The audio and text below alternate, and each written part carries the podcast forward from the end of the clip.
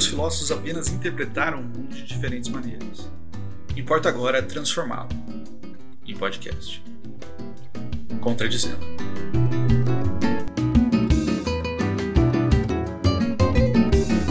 Começa aqui a nova série do Contradizendo, Uber Professor, projeto realizado em parceria com o GT História das Filosofias, o NESEF, o GSPBC e o Observatório do Ensino Médio, todos grupos da Universidade Federal do Paraná. No dia 21 de dezembro de 2020, o governo do estado do Paraná anunciou a retirada da metade da carga horária das disciplinas de artes, filosofia e sociologia em todo o ensino médio do estado. A medida foi tomada sem diálogo com a sociedade civil, nem com as comunidades escolares, nem foi comunicado aos profissionais da educação com antecedência. Estima-se que cerca de 3 mil profissionais perderão o emprego, de uma hora para outra, em plena pandemia. Os estudantes perderão parte significativa do conteúdo cobrado no Enem e nos vestibulares, assim como disciplinas essenciais para a formação humana e crítica de um cidadão autônomo. Os professores que tiveram a sorte de não perder o emprego terão que dobrar a quantidade de alunos e se locomover entre várias escolas para completar o número de aulas precarizando assim não só a atuação do profissional, como em consequência direta, o ensino. Diante do ocorrido, já no dia seguinte, professores dessas áreas de todo o estado do Paraná se organizaram, formando o Coletivo Humanidades. Você pode conhecer e apoiar o coletivo através da página no Instagram e as hashtags que se encontram na descrição deste podcast. O coletivo atua pela manutenção da carga horária mínima de duas horas aulas para essas disciplinas do ensino médio, procurando mobilizar e conscientizar o governo e a comunidade escolar sobre a importância delas não só para os estudantes, mas para toda a sociedade.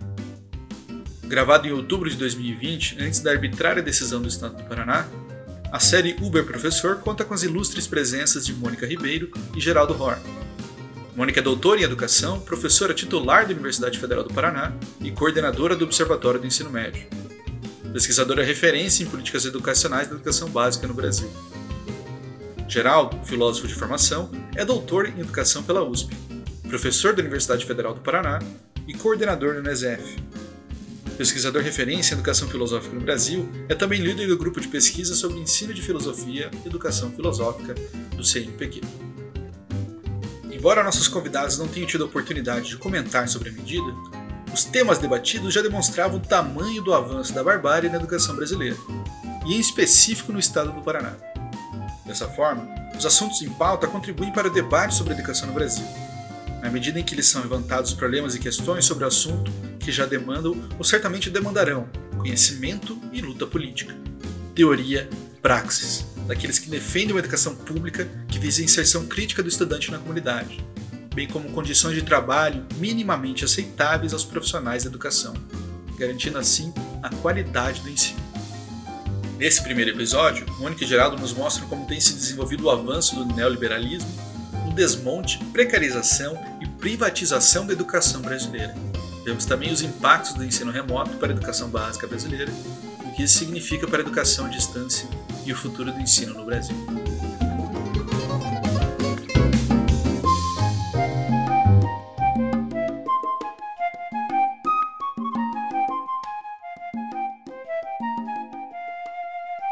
Bom, então, primeiramente, eu gostaria de agradecer ao professor Geraldo e à professora Mônica. Encaminhar já uma pergunta à professora Mônica e ao professor Geraldo, que é a seguinte: em meados de maio deste ano, a Naomi Klein escreveu um artigo que, se chama, que chamava a atenção para o fato de que, abro aspas, algo parecido com uma doutrina de choque da pandemia está começando a aparecer, fecha aspas. Doutrina de choque é um conceito da autora que pretende dar conta de como é possível implantar políticas impopulares que retiram direitos e ampliam a desigualdade. A grande sacada da autora é que a anuência a tais políticas por parte da população se dá por conta de uma condição psicológica de choque diante dos eventos, de eventos de grande magnitude por exemplo, né, quais tipos de eventos, né, como crises econômicas e desastres naturais, e aí esses eventos são, é, digamos, utilizados politicamente. Ou seja, a questão é que toda crise, provocada ou não, ela é uma oportunidade. Na educação, esse choque parece ter ocorrido quando, diante da pandemia, o ensino presencial foi subitamente interrompido e as empresas ligadas ao EAD, tanto as de produção e gestão de conteúdo quanto as de infraestrutura, viram ampliar o seu alcance enormemente com um experimento social de grande escala.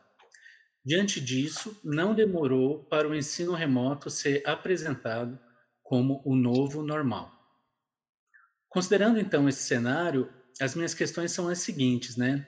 Que aí eu direciono para a professora Mônica responder primeiramente, e depois o professor Geraldo complementar. As minhas três questões são as seguintes. A primeira é: essa distopia high-tech, ela é de fato o nosso futuro? A segunda é: a tendência com isso é a perda de muitos postos de trabalho e a uberização da profissão de professor? E a terceira é e entre os estudantes, isso não ampliaria ainda mais a desigualdade? Boa noite né, a todo mundo, a quem está nos acompanhando e também ao grupo que está aqui. Agradeço aí pelo convite e vamos aí a esta é um conjunto de perguntas, na verdade, né? É uma, uma grande questão que envolve aí pelo menos três perguntas e eu vou tentar dialogar com cada uma delas, né? Então, esta, a primeira questão que está na premissa, na verdade, ali, né, do texto, antes mesmo de formular as perguntas, tem a ver com essa, com implementar políticas que roubam direitos, né, que subtraem direitos, né? A gente vem, acho que há bastante tempo já convivendo com essas estratégias. A questão crucial aí é como minimizar os efeitos é, de resistência, né? De que forma é, vender o peixe ou passar a boiada, né, para usar um termo mais recente, né, sem que se tenham grandes abalos na sociedade. E a gente vem, né, acho que o Brasil e o mundo todo assistindo a técnicas de convencimento que se dão hoje, principalmente pelas redes sociais, né, estratégias de convencimento que eu considero uma simplificação dizer que são fake news, né? Porque muitas delas são bastante elaboradas do ponto de vista ideológico. Né? A gente até brinca, tem uns memezinhos que aparecem de vez em quando, né? A própria pessoa se empurrando para o abismo e aplaudindo, né? Sem entender que aquele direito que está sendo modificado é contra ela própria, né? Então, eu penso que esse é um dos elementos da sociedade atual e para o que no campo da educação cabe a nós, né, que trabalhamos com educação, seja com professores que formam outros profissionais, né? seja os próprios professores e professoras lá na escola de ensino médio, né, mostrar, né, como é que é, a gente pode tirar o véu, né, dessas estratégias de convencimento coletivo, né, que é um dos elementos que passa aí desde análise do, do discurso, análise dos direitos sociais e de como a, as novas proposições né, vão alterando esses direitos. Enfim, é um desafio de um projeto educativo que a gente de, de, é, defende há muito tempo. Né? um projeto educativo, um projeto formativo é, para a emancipação dos indivíduos. E a emancipação no sentido de que é indivíduo aquele que se distancia, que se diferencia do outro, né? se localiza enquanto indivíduo e que, portanto, é capaz de fazer análise por si mesmo, sem depender do Jornal Nacional ou do Facebook para interpretar um dado de realidade. Eu penso que, ao mesmo tempo em que a gente convive com essa, não sei se é uma distopia, porque a realidade ela está contaminada pelos recursos de tecnologia de informação e comunicação, né, desde que se nasce hoje em dia, né, em, em todos os espaços da vida, e né, para o bem e para o mal, entendo que é fundamental que a gente esteja preparados né, e preparadas para a análise desta forma de vida em sociedade, que é uma forma de vida cada vez mais mediada por recursos tecnológicos que filtram as informações, que selecionam as informações, que dirigem as informações a certos grupos, né, a certos grupos de modo, a outros grupos de outro modo. Então, eu penso que esse é um elemento fundamental para discutir educação.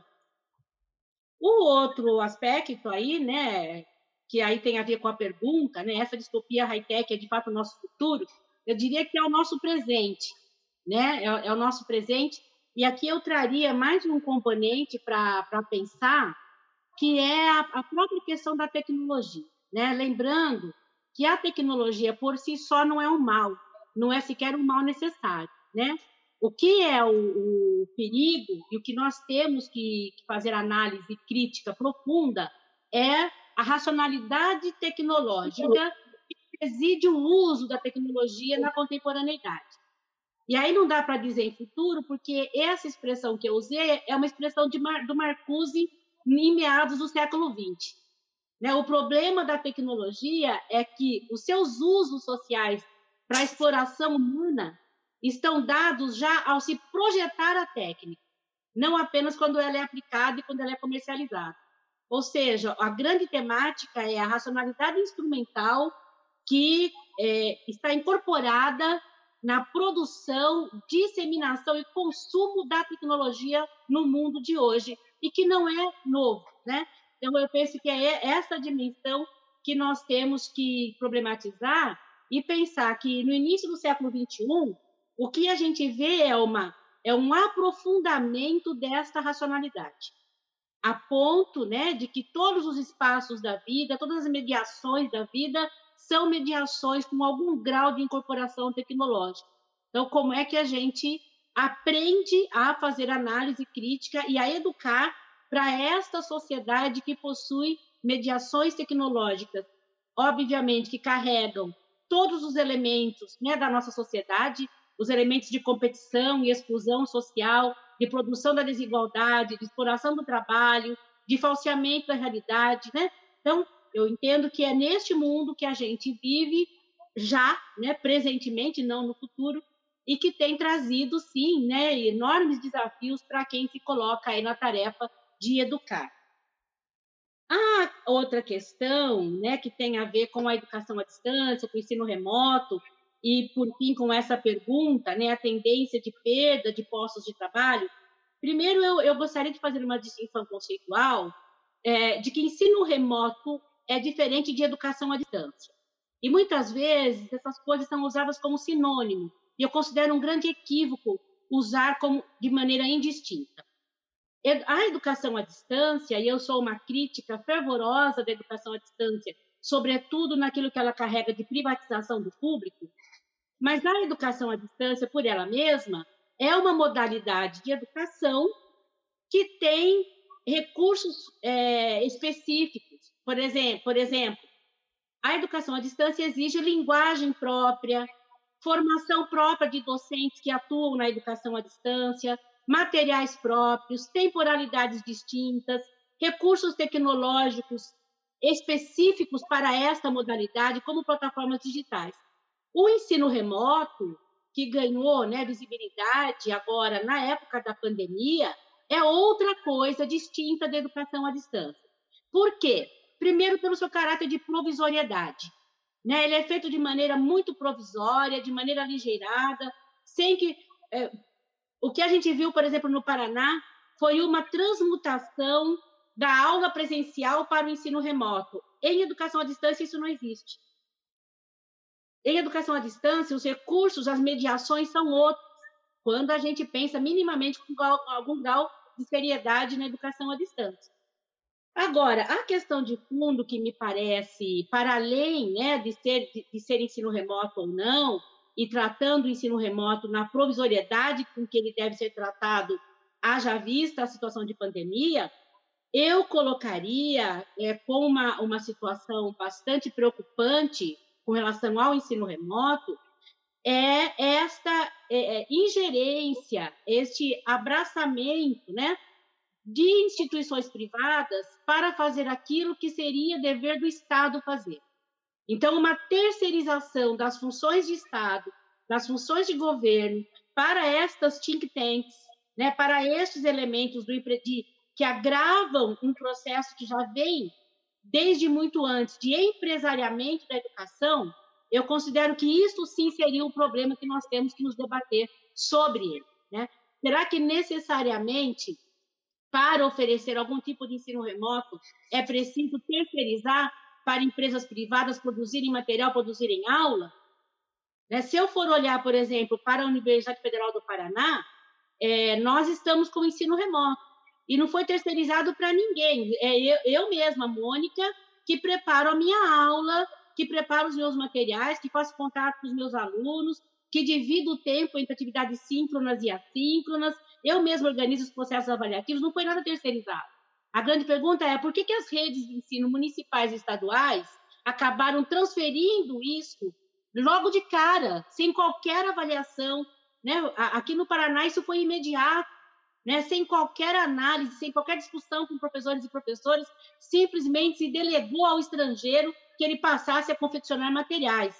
E isto é preocupante tanto no contexto de agora, quanto no contexto pós-pandemia. Em que medida essas empresas não irão aproveitar este imbricamento público-privado produzido no contexto da pandemia para refinar e aprofundar a privatização do público nas redes estaduais e municipais. Eu penso que essa é a grande preocupação quando se trata aí, né, desse cenário que nós estamos tendo quanto ao ensino remoto.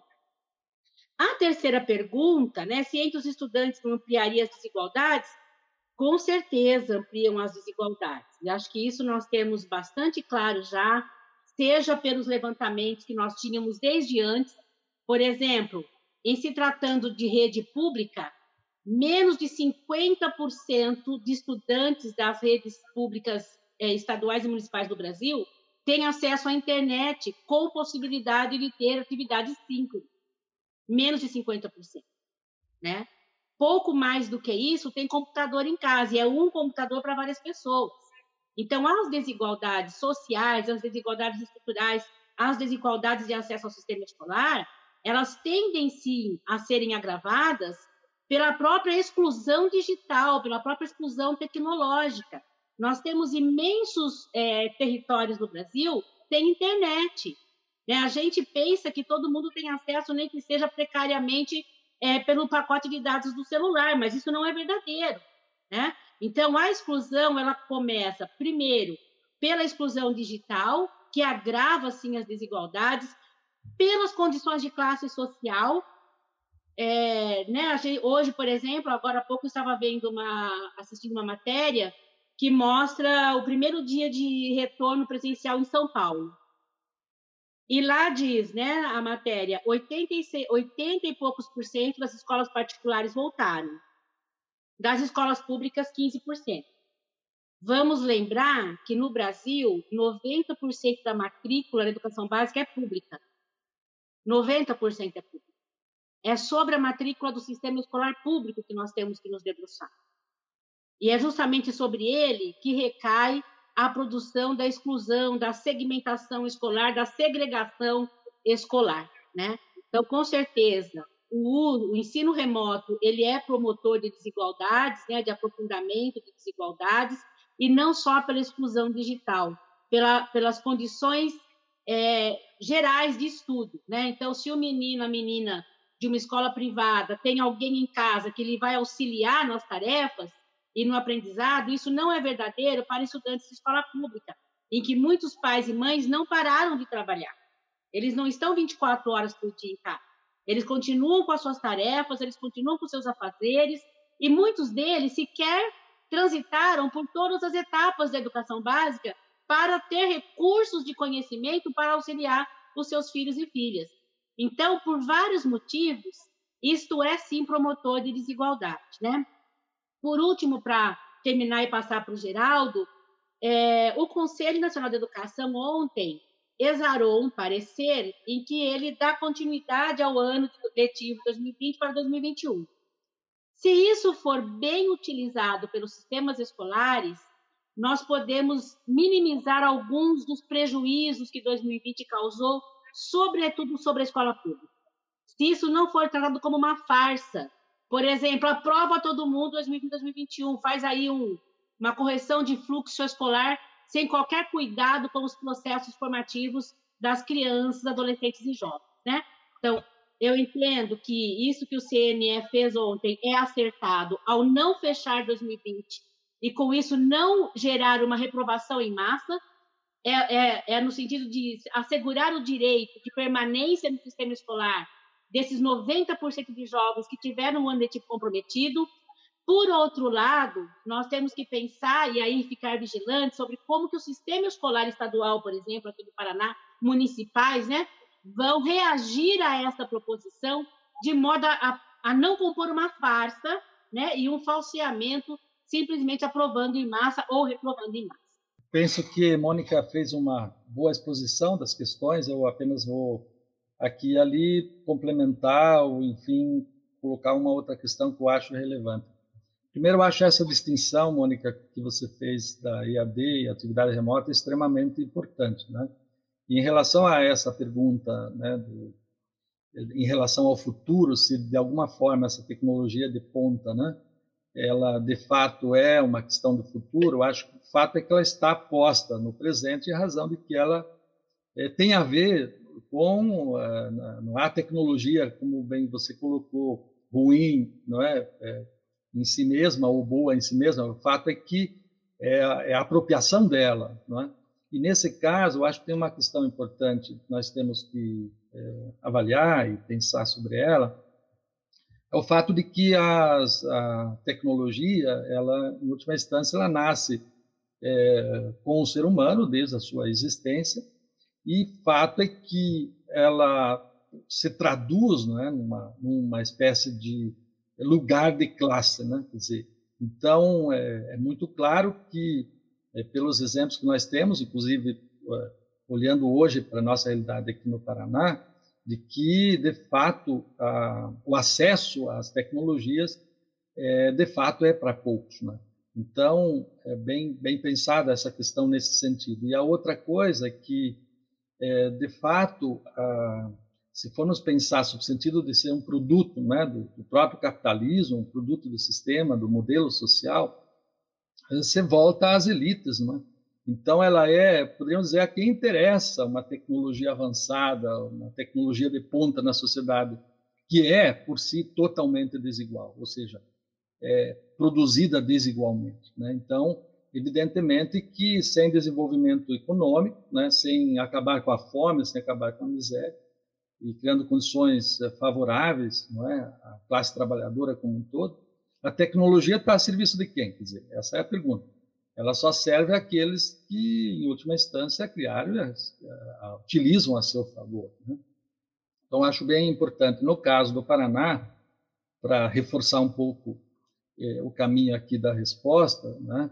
Há um outro fator que é agravante, né? que esse uso das tecnologias né, no ensino ele vem acompanhado por um pragmatismo gerencial absoluto, completo, absurdo, né? Então, na verdade, trata-se de um modelo aqui, não é? que é, de fato, um modelo que caminha no sentido da, da gestão privada. Né? Então, é, como bem Mônica já colocou, que é fundamentado numa racionalidade técnica, produtivista, meritocrática, enfim, é, que visa uma padronização, né? uma espécie também, do outro lado, um nivelamento por baixo. Né? é, porque, em última instância, é, de fato, nós já temos dados suficientes, inclusive, recentemente, os professores narraram essa situação do, da, da, da, situação das atividades é, remotas no Estado, enfim, é, fato é que a maior parte dos estudantes, de fato, não conseguem acompanhar, os que acompanham, os que têm acesso, e a grande maioria está de fato excluída. Então, é, é, é um modelo que, em última instância, de fato, se coloca contra não é, os interesses, é, enfim, gerais né, da, da população. Né? Então, acho que, de fato, diante disso, não é possível né, concluir que o high-tech né, não é, de fato, uma coisa do futuro, está no presente, mas é se pensar no presente e futuro, não, não para um futuro e um presente daqueles que vivem do seu próprio trabalho, né? que vivem do seu suor, do seu trabalho. Né? Senão, é para o futuro e para o presente e futuro é, dos mais ricos. Então, acho bem é, importante, nesse sentido, destacar que é uma, uma questão de classe também. Eu acho que, em relação à questão segunda, eu queria só complementar, eu acho que a uberização é o mesmo que precarização, né? Fato que a uberização né, na educação é, já é uma realidade há alguns anos, né? Quer dizer, ela se potencializou é, nos últimos tempos e por isso nós temos falado, no caso da educação, dos professores horistas, né? as prestações de serviço, próprio PSS, enfim, de alguma forma entra dentro dessa categoria da precarização e, portanto, é de um sentido já, não é, um, da uberização, né? Então, não, não por acaso que, aliás, uma realidade também bastante absurda, né? Que tantos professores, tantos doutores recém-formados, né? Chega próximo a 25%, né? Na área de humanas e educação, é, tem dificuldade de encontrar trabalhos efetivos, né? É, via de regra, se submete a condições precárias, né, de subemprego, etc. Né? Então, isso tem a ver é, com uma política mais ampla, penso eu, é, tem a ver com, uma, com a consequência de um processo mais amplo da própria reforma trabalhista, né, é, do próprio projeto Futura-se, que está aí também, né, que possivelmente vai ser aprovado, é, das, da privatização das universidades, quer dizer, existe um, um movimento contrário, mas é, é, é, em última instância ele se coloca também no mesmo horizonte, né? A própria reforma da previdência, enfim, que amplia o tempo de aposentadoria, então tudo isso, é, é de fato impacta diretamente, né, com, em relação ao trabalho né, na área de educação, aos professores, né? E, por fim, eu acho que nessa terceira questão, eu também não tenho muita dúvida né, é que, é, dadas as condições socioeconômicas né, e culturais dos estudantes nas escolas públicas, e bem lembrou Mônica que a matrícula chega a 90%, né, é, a utilização de atividades né, de ensino, enfim, ou remotas, ou atividades que, em que não sejam é, presenciais, né, é, por conseguinte, é, elas, evidentemente que elas é, aprofundam né, absolutamente o fosso da desigualdade social, eu não tenho muita dúvida. Aliás, até dois pequenos exemplos, eu vi um dado hoje, né, uma, uma reportagem, enfim, uma notícia de um pai que é, viaja né, é, de bicicleta 25 quilômetros, né, ele mora aí na zona rural aí de Guaratuba, é, para recolher as atividades do filho na escola, né? Por quê? Porque ele não tem internet em casa. Né? Então, é uma, uma realidade do interior, principalmente, das zonas rurais, né? Mas não são nem tão longe. Aqui na região metropolitana, Bocaiúva do Sul, que eu conheço um pouco melhor, é, muitos pais relatam, né, o mesmo, né? Que não têm, de fato, internet e são obrigados a buscar as atividades dos filhos nas escolas e percorrendo por vezes longas aí distâncias. Então, diante disso, para concluir aqui a minha reflexão sobre essa questão, é, eu acho que é preciso a gente, enfim, em última instância, fazer uma denúncia aqui, que já temos feito em outros momentos, né? mas é preciso denunciar essas narrativas né, mentirosas né, que estão sendo veiculadas na imprensa aqui no Paraná. É, uma mentira muito é, presente né, é, a gente vê o tempo todo do secretário de Educação, o Renato Fedro, né, quando ele vem a público, né, divulgando nas redes sociais, que mais de 90% dos estudantes, né, segundo ele, né, estão sendo plenamente atendidos né, pelas aulas não presenciais e as, enfim, as atividades remotas. É um absurdo, porque na prática nós temos inúmeros aí relatos, né, inclusive da, do sindicato, dos professores, dos estudantes, de diretores, enfim, que mostram justamente o contrário. Não há mais de 40% aí dos estudantes que de fato são efetivamente atendidos. Né? Então, nós não podemos nos calar né, frente a, a essa, enfim, essa situação né, de, uma, de uma prática é, mentirosa de narrativas que enganam a população paranaense.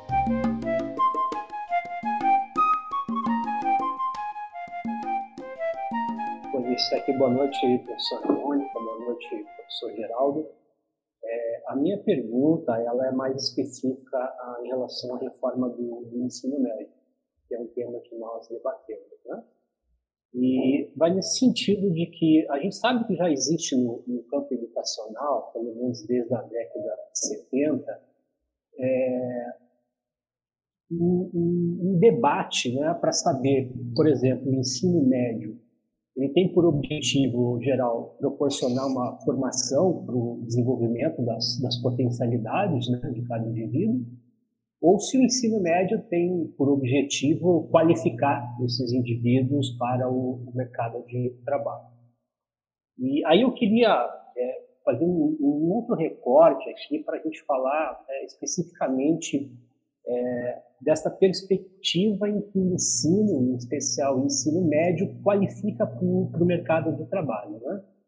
E aí, quando se assume essa, essa perspectiva, é, parece que está implícita nela uma, uma afirmação, ou é, tomada como, como dado, uma relação entre a economia e a, e a educação.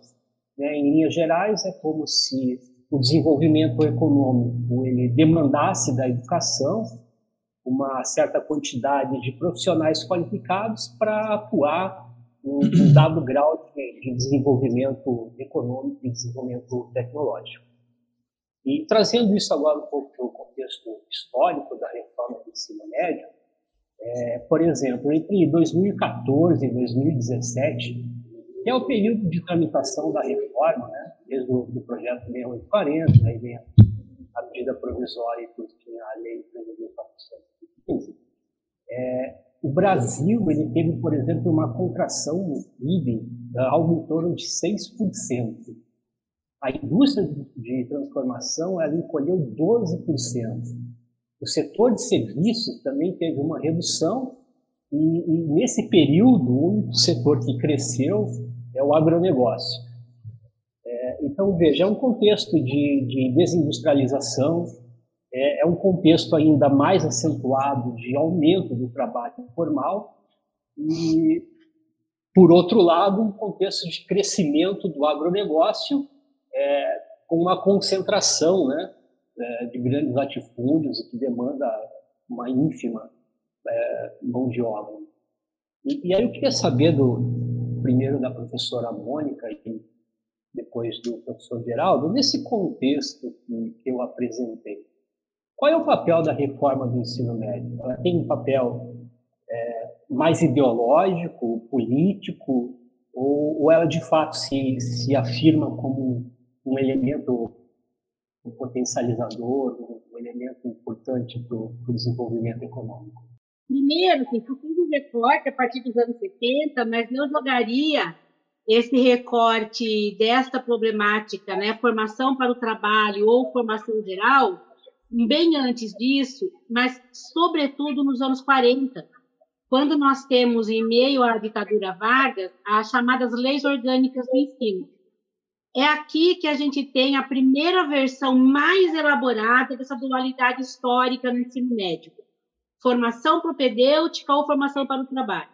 Na exposição de motivos do Capanema para o Vargas, né, quando ele elabora lá a exposição de motivos das leis orgânicas do ensino secundário, o Capanema escreve da seguinte maneira: que o ensino secundário, propedêutico, clássico e científico é destinado à formação das elites condutoras do país.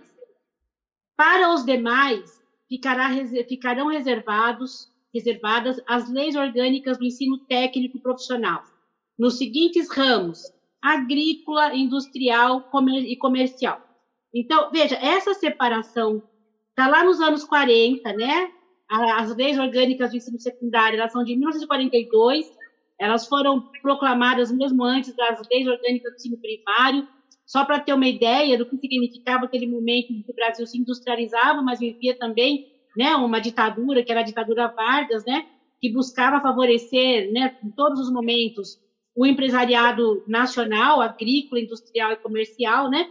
E ali o ensino médio já adquire essa conotação dual e que, se, que permanece na legislação, ora em favor de uma profissionalização alternativa, vamos dizer assim, né, para os filhos e filhas dos trabalhadores e trabalhadoras, ora aparece de, como uma forma compulsória de pensar o ensino médio, que foi o que aconteceu com a Lei 5692 de 71, que todo ensino médio passa a ser profissionalizante, por óbvio, isso não deu certo, isso não vingou, e depois vira ali apenas uma qualificação geral para o trabalho sem habilitar profissionalmente. Então, essa dualidade, ela vem desde sempre, né, no ensino médio, não é de agora. Aparentemente, a lei atual LDB é, buscou resolver isso colocando que o ensino médio é educação básica, portanto, ele não é profissionalizante nem é preparatório para o ensino superior, mas isso vem carregado também de dúvidas, incertezas, porque não era obrigatório, não é obrigatório ainda, né? e ainda tem a possibilidade de profissionalizar. Enfim, só para mostrar que essa dualidade ela é histórica e ela é estrutural no ensino médio brasileiro. Eu faria uma provocação na tua pergunta, e não é porque é tua, não, eu faço sempre essa provocação quando se trata dessa relação da educação com a economia. Né? E a pergunta que, que eu faço é assim, ó, é a educação que impulsiona o desenvolvimento ou é o desenvolvimento econômico que traz exigências de formação?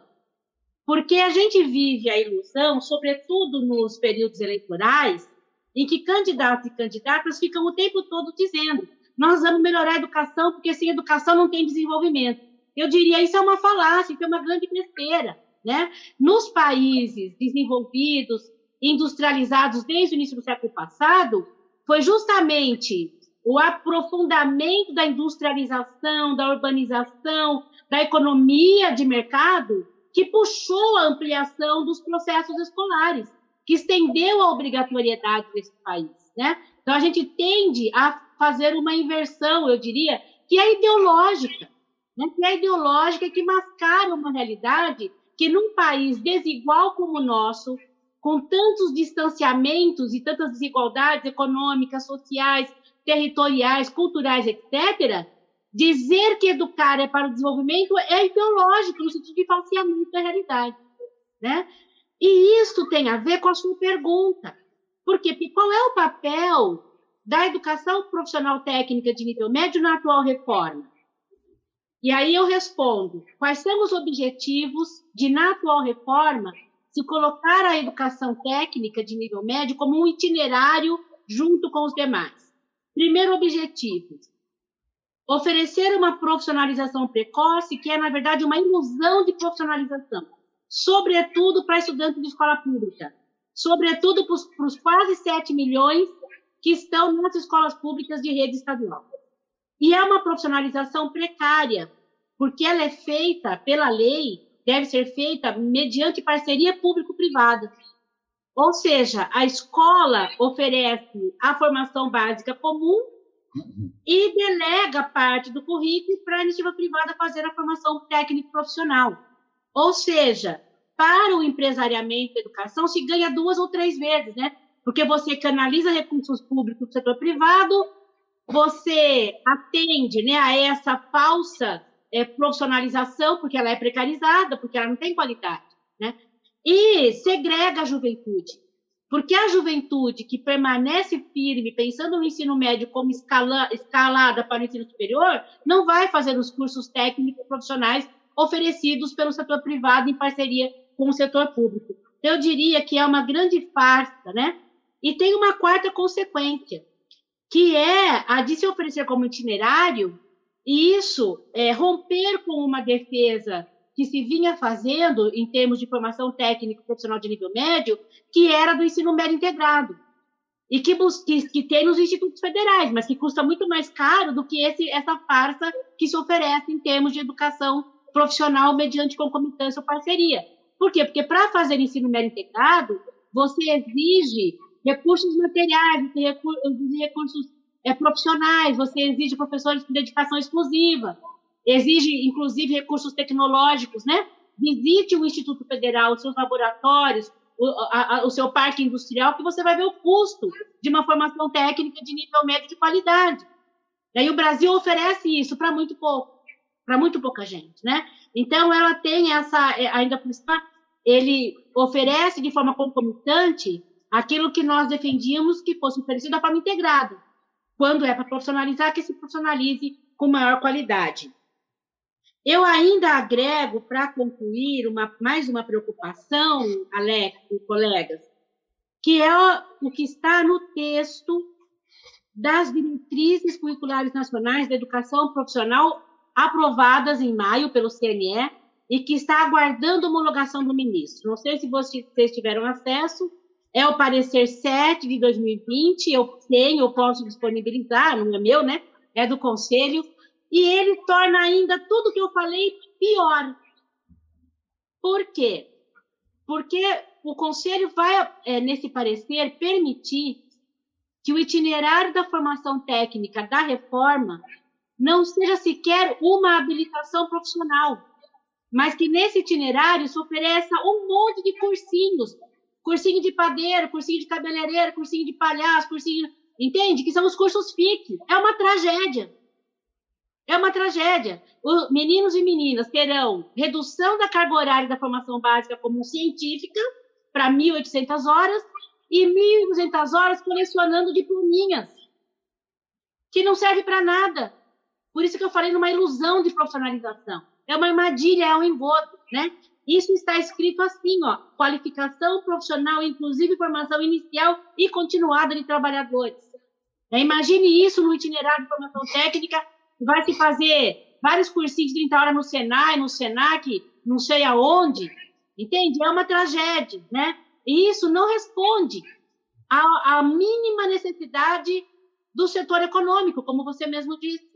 Né? Não responde à Renault, não responde né, às indústrias automobilísticas, não responde ao setor financeiro, não responde às necessidades de formação para o setor de serviços, não responde a nada, gera uma aparência de profissionalização, né, e, e de forma muito precarizada ainda, né? Então, nessa direção, concordo plenamente com você de que a reforma do ensino médio ela não potencializa desenvolvimento econômico coisa nenhuma. Pelo contrário, ela precariza e fragiliza a formação, dando um destino para essa juventude, para a juventude mais pobre, que não terá acesso nem à educação superior e nem ao mercado de trabalho. Alex, eu acho que a tua questão ela é bastante interessante do ponto de vista de porque ela é histórica, a Mônica já trouxe os elementos históricos aí na resposta, né? É, mas eu queria, assim, é, talvez destacar é, um elemento aqui que é, eu penso que, de fato, a reforma, toda, enfim, bloco de reformas, no caso da, das reformas específicas aí da educação, né, é, elas sempre são, elas têm o teor né, ideológico, político, econômico, enfim. Mas, é claro, a tua pergunta é em que medida há um impacto nesse sentido, né, da relação econômica, né? Então, acho que são, evidentemente, são dimensões inseparáveis, porque elas, de certa forma, caminham juntas, né? Mas é, nós temos que ter essa clareza, né? Inclusive a, a menção que Mônica fez aí em relação ao, ao passado, acho que nós temos que aqui é, colocar quando a gente pega a, a reforma do ensino médio de 1415 de 17, né? É, que ainda não está propriamente em vigor, porque não houve ainda uma regulamentação propriamente dita né, é, por parte dos estados. É, fato é que, em certa medida, ela tem elementos é, comuns, a própria 5692 foi aquela reforma da ditadura em 1971. Né? Então, é importante porque, em última instância, essas reformas são expressão né, de um pensamento político, ideológico, né, que subjazem né, a, ao processo mais amplo da, da sociedade. Né? Então, a, a, as reformas estão presentes, evidentemente, essas intencionalidades. Né? Então, elas são expressão, de certa forma, de interesses materializados né, é, dos segmentos dominantes presentes na sociedade. Então, não por acaso que a MP não é do ensino médio que virou a lei em 17, ela foi, foi baix, ela foi trazida à tona né, por Temer, né, no período justamente do golpe em, em 2016, né? Então ela é uma expressão de uma é, de um de um grupo que de certa forma toma o poder, assalta o poder e impõe uma condição, vamos dizer, propriamente, é, digamos, de um, de um direcionamento, de uma perspectiva que lhe convém, né, em última instância. Então, as ideias de, de uma determinada época, o já falava nisso, né, é, são expressão das relações sociais de produção predominantes dessa época. Né?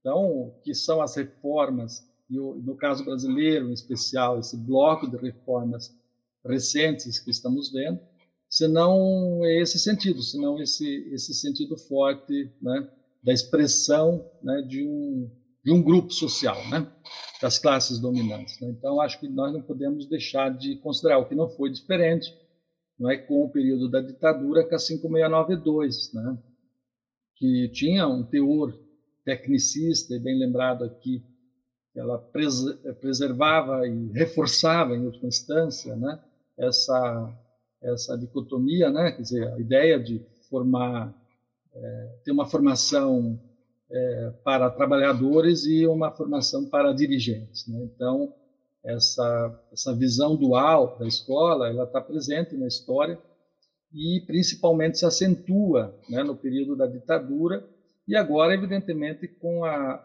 a, a lei recentemente aprovada do ensino médio, nós temos uh, marcado esse sentido, né, essa tendência está é, muito fortemente aí presente. Né? Então, queria só reforçar um pouco isso e, claro, lembrar que, em boa medida, né, é, nós vivemos um momento aqui também não é de que no, no, momento atual, na conjuntura atual brasileira, é, nós temos um, uma classe dominante, ou as elites que hoje estão elites econômicas que estão no poder, enfim, corporações que, em certa medida, formam o bloco aí é, do, do, do, poder central e do próprio poder legislativo, enfim, é, que são marcados por uma prática rapineira, né, financista, né, e coordenados por um ministro que tem essa perspectiva, né, que é o ministro Guedes, né, e toda, todo o grupo que está no entorno dele. E o que agrava mais é o fato de vir acompanhada, por outro lado, por uma extrema-direita né, ligada ao Bolsonaro, né, ao presidente, que é totalmente negacionista. Né?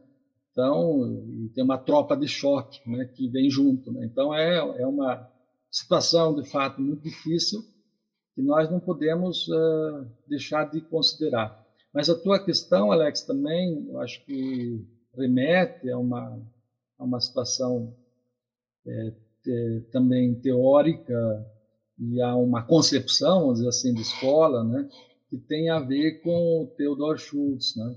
Quer dizer, quando se pensa a questão do capital humano, né? Quer dizer, essa crença que quanto mais instrução o indivíduo tem, né, mais produtivo ele é, né, mais ele contribui para o processo de produção. E o que é, tem se mostrado, eu acho bem importante, porque inverter, eu acho que aí não há outra fórmula de entender, eu acho que nesse aspecto Mônica colocou bem, é ideológico, né, à medida em que as pessoas pensam que a educação é a, é, é a solução, do ponto de vista dos problemas econômicos, quando na verdade é, é um todo que tem que ser analisado. É uma sociedade, não há educação sem infraestrutura, né? não há meios não é?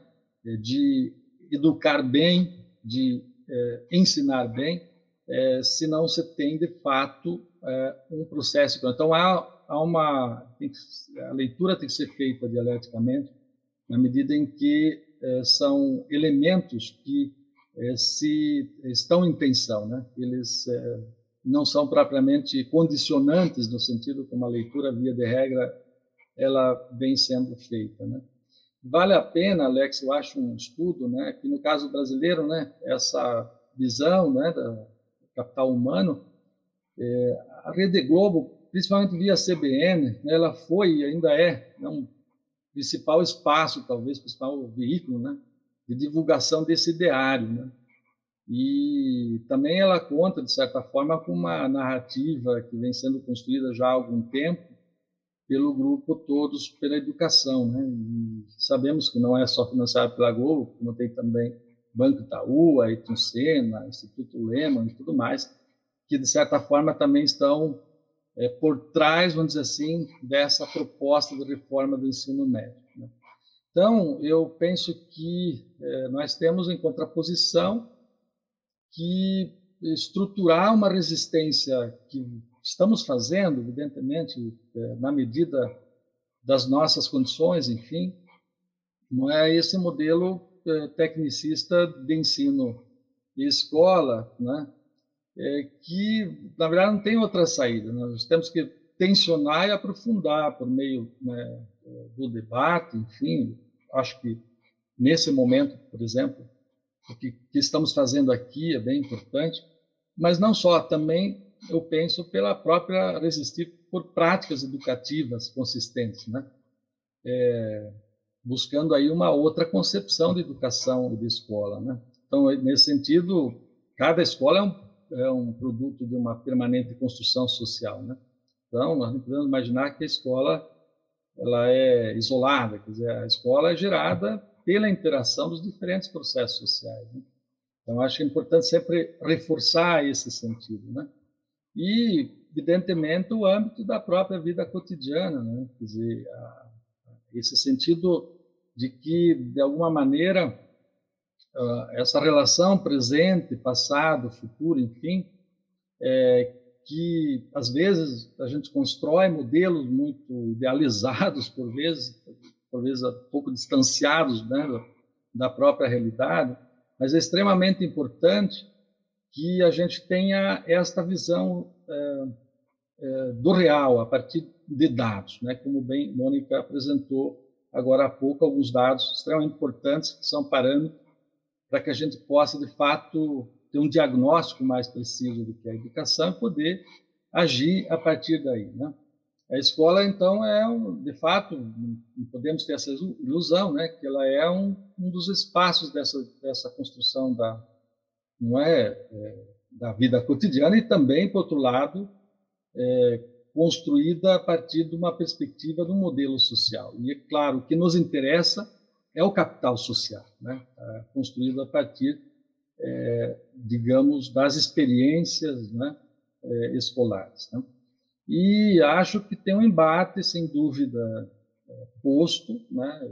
não tenho muita dúvida de que, de alguma maneira, nós é, teremos alguns anos é, muitas dificuldades né, de criar um, um processo efetivo né, de, de, mudança, porque isso vai, isso vem acompanhado por um conjunto de mudanças né, na, na estrutura é, e no cenário nacional e local, evidentemente também.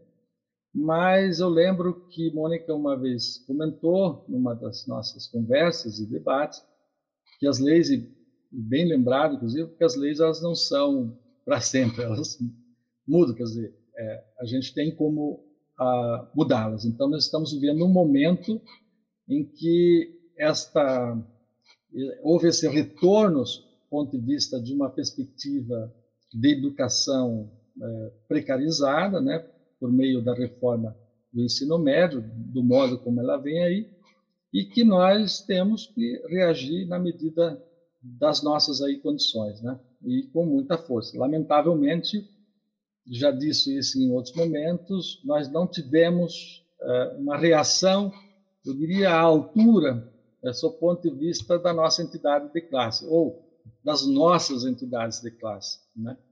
é, como um todo, eu diria, em especial aqui estou falando no Paraná, e mesmo um debate mais profundo assumido a partir da própria academia. Né?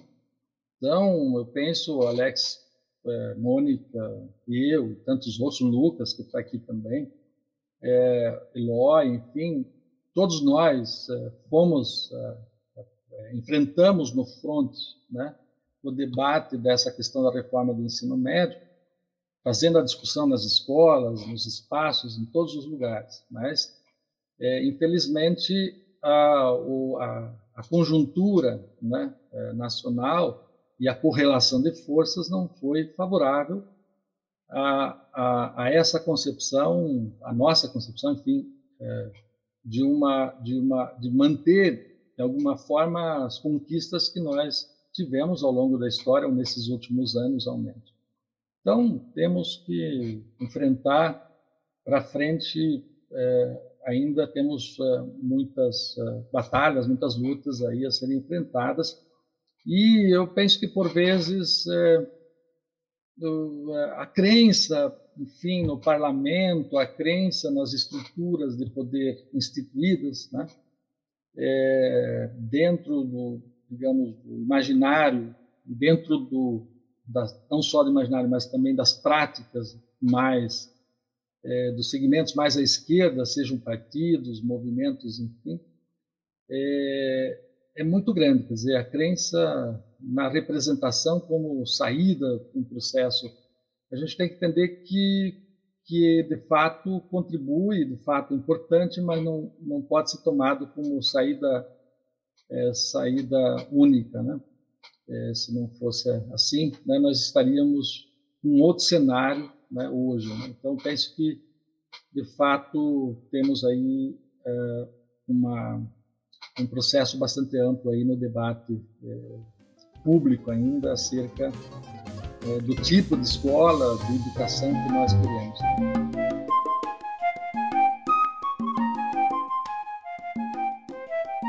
Como a professora Mônica e o professor Geraldo avaliam as disputas em torno do currículo, a partir do ensino remoto imposto pelo governo no estado do Paraná e que parece ter vindo para ficar, em consonância com as mudanças que ocorreram nas últimas semanas, isto é, a militarização das escolas e a alteração das eleições para diretores.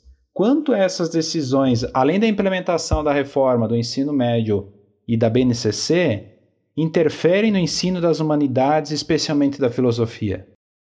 Eu vou me deter um pouco a, a, questão mais propriamente né, da, da, a questão do, da disputa do currículo, evidentemente que o ensino remoto ele acirra essa disputa. Eu acho que isso é um dado, é um fato, né? Em nível nacional e em especial aqui no Paraná, né? É, e na verdade, como nós já comentamos, né? O problema não é, é propriamente o ensino remoto ou as atividades não presenciais, né? mas a forma como elas vêm sendo aí executadas, enfim, a forma como elas vêm sendo eh, gestadas. Né? Isso, de fato, não contribui com o ensino em hipótese alguma. Né?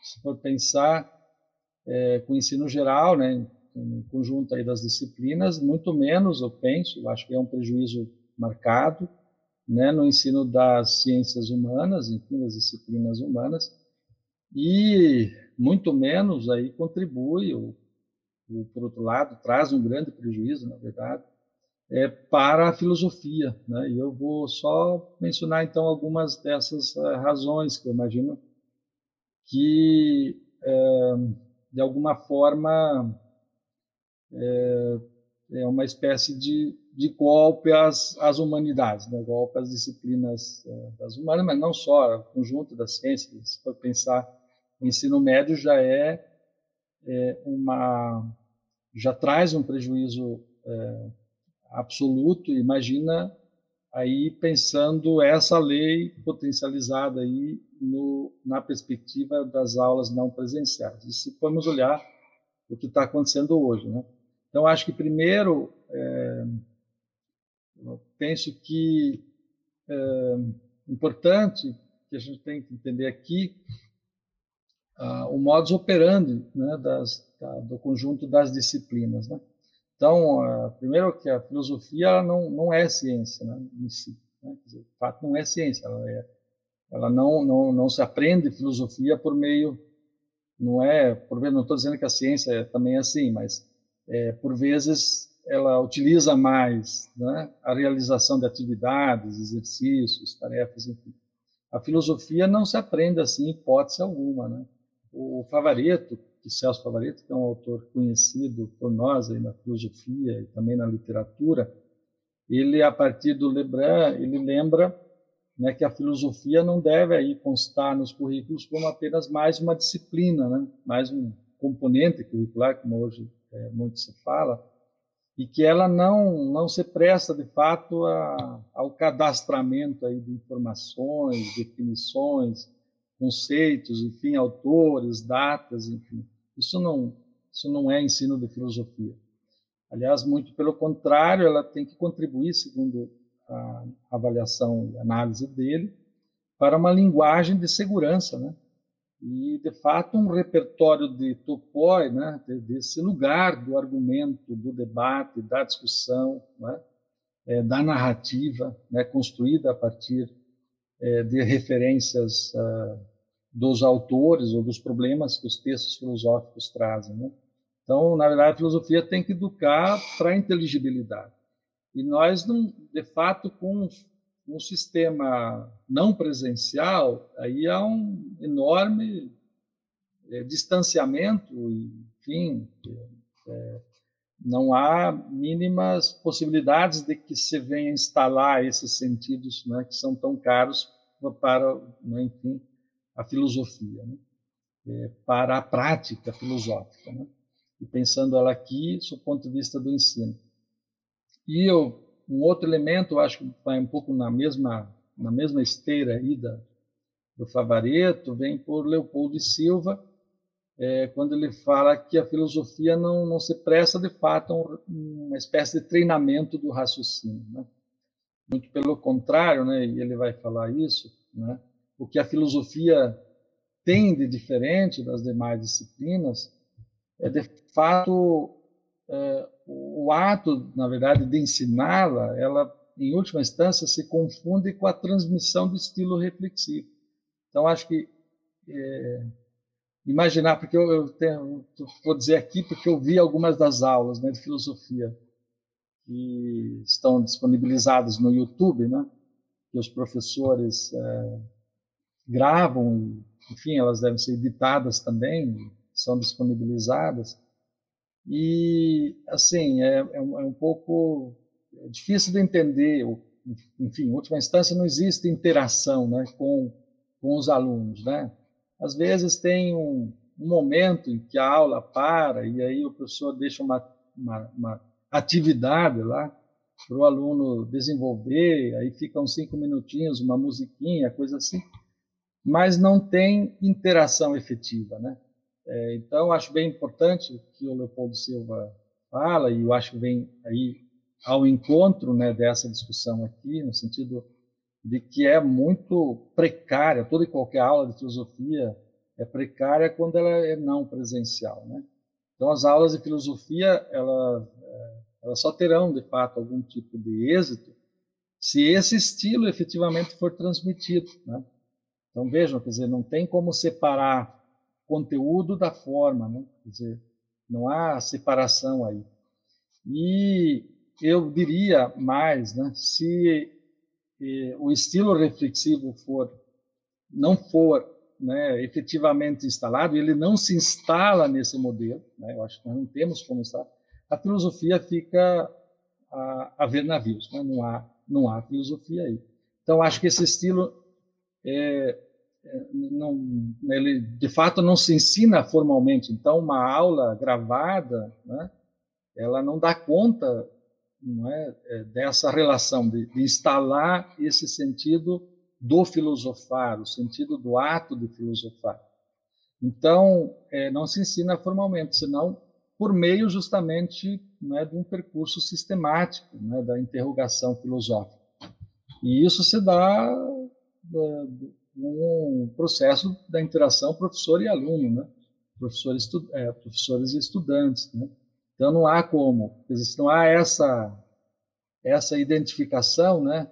É, você não constrói de fato a, a, filosofia aí não constrói suas questões e nem suas respostas, né? Eu acho bem importante frisar esse aspecto.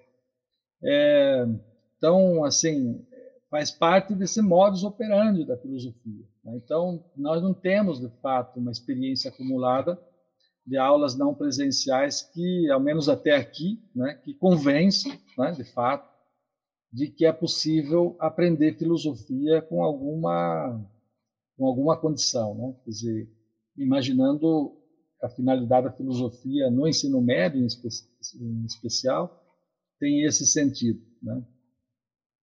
Então, é, eu imagino que aí nós temos também uma questão fundamental, né? Quer dizer, é, nós estamos muito é, distantes. Eu acho que aí a pergunta do Everton remete justamente a isso, que não, eu acho que não, não é de fato possível né, o ensino relativamente sustentável da filosofia nessas condições aí ah, é, postas, pegando a experiência aqui do Paraná, evidentemente. Né?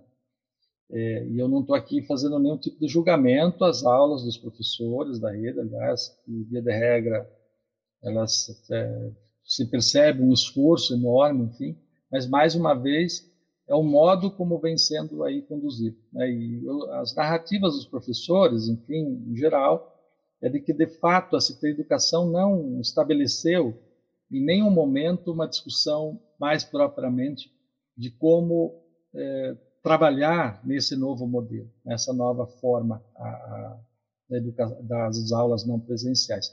Então, fica de fato muito difícil, né?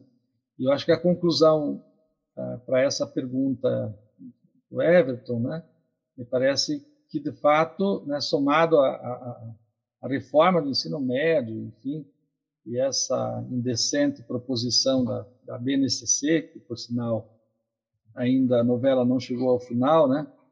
O, o ensino, enfim, as aulas não presenciais, elas, é, em última instância, né, é, contribuem muito, né, para esvaziar, né, totalmente a presença aí da, das disciplinas na área de humanas, em especial aí da filosofia. Esvazia, aliás, mais adiante, pior ainda, né, porque com a, a lei do ensino médio, com a reforma do ensino médio, a filosofia né, acaba se traduzindo em estudos e práticas. Então, imagina é, que, que, o que isso representa. Então, penso, para concluir aqui, que, de fato, é, associado a, a, a, na, vamos dizer assim, no, no processo da, né, das práticas parlamentares e do executivo no Paraná e também no Brasil de aproveitar esse momento né, de,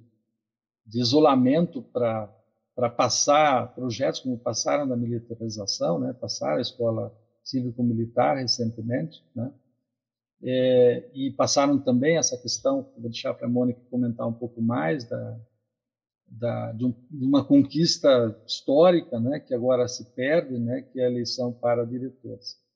Lá no comecinho da pergunta, ele fala sobre o ensino remoto, né? É, a partir do ensino remoto imposto pelo tempo de pandemia e as consequências disso diante da reforma da, do ensino médio da BNCC. Eu quero lembrar que se tem uma etapa da educação que está garantida a continuidade da atividade à distância é o ensino médio, porque está na Lei 13.415. No ensino fundamental não tem, no ensino superior não tem, em nenhum lugar tem a institucionalização da modalidade à distância. Então, lá na Lei 13.415, está dito né, que, se, que é permitido o financiamento público via parceria com o setor privado para entidades que vão ofertar o ensino médio, parte da carga horária, à distância. Lá não está escrito ensino remoto, está escrito na modalidade à distância. As diretrizes, a resolução 3 de 2018, né, as diretrizes novas do ensino médio de 2018, escrevem assim: é que até 20% da carga horária do ensino médio poderá ser feita à distância, podendo se ampliar para 30% no ensino médio noturno e 80% no ensino médio EJA, gente. E isso está aprovado e homologado pelo ministro. E aí não é só para filosofia, é para todas as disciplinas. Preferencialmente na carga horária de itinerários formativos. Dá para ter uma ideia da desgraça que virou o currículo do ensino médio? 1.800 horas até, podendo ser menos do que isso, com base na BNCC, que só dá ênfase para a língua portuguesa e matemática. O resto é o resto. Ciências humanas, ciência da natureza, outras linguagens, né, está lá no sacrifício para dividir um X de carga horária. A parte dos itinerários, se faz à distância. Né? De oferta privada com recursos públicos. É isso que acabou se tornando o ensino médio. Então, se é ruim para a filosofia, é ruim para todos os demais disciplinas, áreas, componentes, itinerários, o que for. Porque ficou permitida em lei, em lei, mesmo antes da pandemia, que parte, o ensino médio no Brasil, ele vai, público, vai deixar de ser ensino médio de oferta pública. Ele vai para ser o ensino médio de oferta público-privada, com a implementação da reforma. Deixa de existir ensino médio de oferta pública 100% público. Nós estamos, né, a reforma inventa uma outra forma de financiamento do ensino médio público, que é o ensino médio público de oferta público-privada. Porque é a, hoje muito do setor privado ganha dinheiro público fazendo assessoria na formação de professores, produção de material, certo? Com a reforma, além de fazer assessoria para implementar projeto, fazer avaliação em larga escala, treinar professores, que é como eles gostam de dizer, o setor privado agora vai ofertar o ensino médio.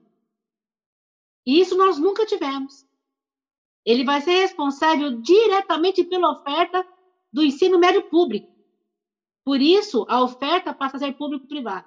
E eu diria que esse é, grande, é um dos grandes desastres, sim, da reforma do ensino médio, né? Porque ela institucionaliza, né? E ela prevê recursos financeiros para essa oferta na modalidade edu, educação à distância.